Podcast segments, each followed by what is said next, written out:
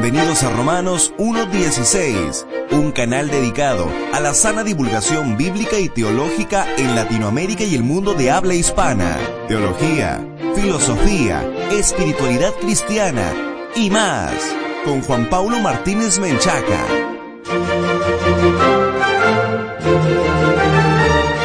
Bienvenidos patrocinadores y amigos a un nuevo programa de Romanos 1.16, el encuentro de divulgación bíblica y teológica para la gloria de Dios. Visítanos en www.jpaulomartinez.com y únete como patrocinador en www.patreon.com diagonal Martínez para que accedas a un montón de recursos que te van a equipar mejor para enfrentar los desafíos que presenta la posmodernidad.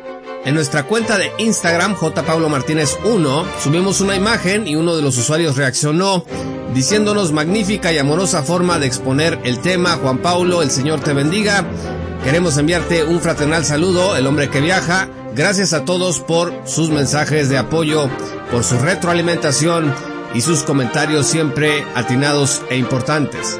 Recientemente la revista Ariel Ministries, en su edición de invierno 2021, incluyó un artículo del Dr. Mike Stallard titulado El debate del rapto en el libro de Apocalipsis. En este artículo, Stallard escribió, cito, un tiempo de gran angustia y tribulaciones descrito en 21 juicios de Dios arreglados en varias formas en los capítulos 6 al 19. Esto es seguido por la segunda venida de Cristo con sus terribles juicios para establecer el reino milenial, el juicio final de los incrédulos en el gran trono blanco y el destino glorioso de los santos en los nuevos cielos y la nueva tierra. Sin embargo, no hay una enseñanza explícita sobre el rapto de la iglesia como tal, como lo podemos ver en 1 Tesalonicenses 4 versículos 13 al 18. Fin de la cita. Lo que el doctor Mike Stallard va a hacer en este artículo es revisar algunos pasajes de Apocalipsis que apoyan la doctrina del rapto pretribulacional, aunque explícitamente esta doctrina no se encuentra en los términos como si se halla en Primera Tesalonicenses. Por eso hemos titulado este episodio Apocalipsis 3 versículo 10 y el rapto pretribulacional, porque del análisis que hace Stallard vamos a referir lo que él dice al respecto de esta porción de Apocalipsis. Si son tan amables, estimados amigos, de abrir sus Biblias junto conmigo en Apocalipsis 3 versículo 10, les leo de la Nueva Biblia de las Américas, dice la Sagrada Escritura, porque has guardado la palabra de mi perseverancia, yo también te guardaré de la hora de la prueba, esa hora que está por venir sobre todo el mundo, para poner a prueba a los que habitan sobre la tierra. La primera pregunta que surge cuando nosotros leemos este pasaje es la siguiente. ¿La hora de la prueba, de la que habla aquí Apocalipsis 3.10, significa la gran tribulación? ¿O se refiere a algo que solo acontecería a una prueba que tendrían las personas en Filadelfia de manera exclusiva, es decir, que no era algo mundial. Pues en primer lugar hay que decir que dicha tribulación es seguida por la segunda venida de Cristo. Evidentemente, en el tiempo de los cristianos de Filadelfia, el Señor no regresó por segunda ocasión. Y en segundo lugar, y quizá lo que es más obvio, es que el texto dice explícitamente que esta hora de la prueba está por venir sobre todo el mundo. Repito, sobre todo el mundo.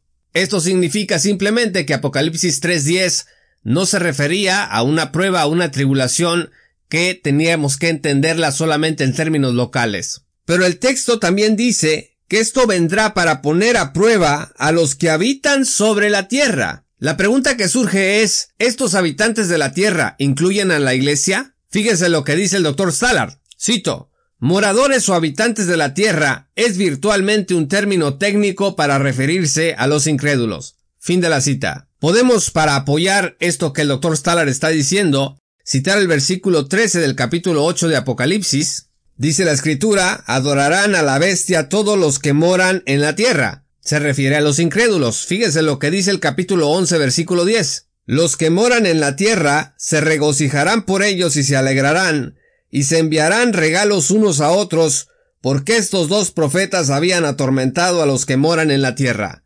En este caso también se refiere a incrédulos. Y finalmente, el capítulo 13, versículos 12 al 14 dicen, ejerce toda la autoridad de la primera bestia en su presencia, y hace que la tierra y los que moran en ella adoren a la primera bestia, cuya herida mortal fue sanada. Vean ustedes que los moradores de la tierra, los habitantes de la tierra aquí en Apocalipsis, en estas porciones se refieren a los incrédulos. Por lo tanto, cuando Apocalipsis 3 versículo 10 dice que esta prueba vendrá sobre los moradores de la tierra, tendríamos que entenderlo, me parece que más adecuadamente, como refiriéndose que esta prueba solamente vendrá sobre los que no creen en Cristo. Por lo tanto, esto excluiría a la iglesia. Hay que reconocer desde luego que habrá creyentes en Cristo que serán martirizados durante la tribulación, eso dice el versículo 9 del capítulo 6. Cuando el Cordero abrió el quinto sello, vi debajo del altar las almas de los que habían sido muertos a causa de la palabra de Dios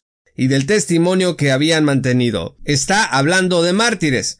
Pero una cosa es el martirio de estos santos en el periodo futuro de la tribulación y otra cosa distinta es la ira de Dios sobre los incrédulos. Una última cosa que podemos observar es que Apocalipsis 3.10 dice que seremos guardados de la hora de la prueba.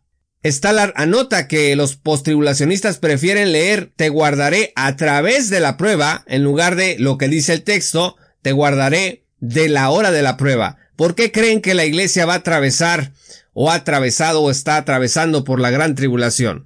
En primer lugar, guardar a través de lo que los postribulacionistas dicen es léxicamente una posibilidad muy remota o al menos muy apretada, tan apretada que la mayoría de los traductores de las Biblias que tenemos no han traducido guardar a través de la prueba, sino guardar de la prueba. En segundo lugar, a veces se lee Juan 17 versículo 15 como una prueba de que la iglesia sí atravesará por la tribulación, Fíjese que ahí la escritura dice, no te ruego que los saques del mundo, sino que los guardes del maligno.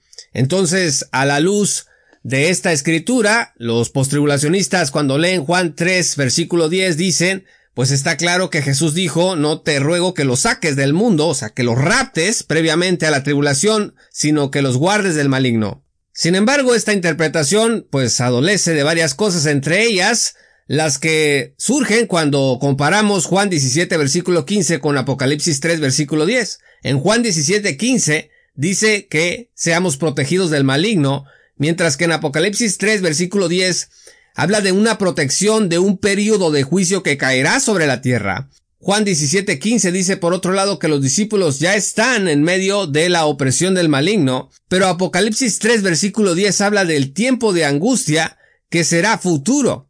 En suma, Juan 17, versículo 15, habla de guardarnos del reino espiritual del maligno y por ende es una escritura que habla acerca de la seguridad eterna en Cristo.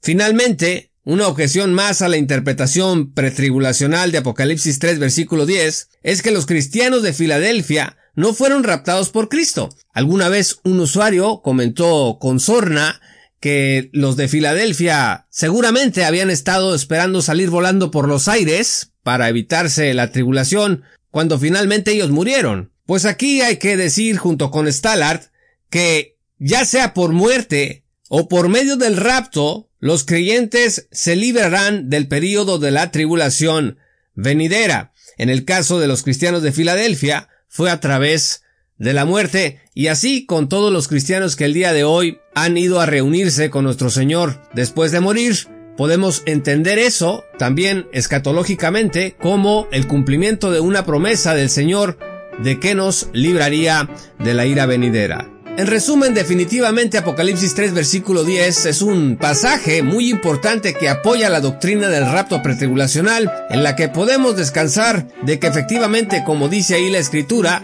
seremos librados de la gran prueba y la gran tribulación que habrá de venir sobre el mundo entero, sobre todos los que habitan sobre la tierra, sobre todos los que no creyeron en el Señor Jesucristo.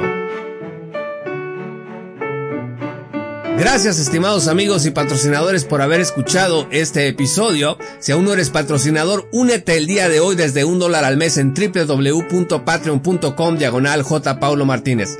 Accederás a recursos exclusivos, pero sobre todo tendrás la oportunidad de unirte con nosotros para seguir apoyando esta sana divulgación bíblica y teológica en América Latina y el mundo de habla hispana.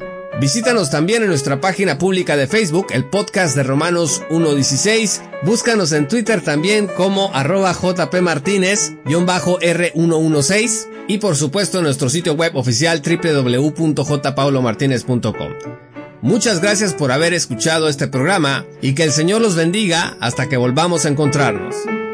Esto fue Romanos 1.16 con Juan Paulo Martínez Menchaca.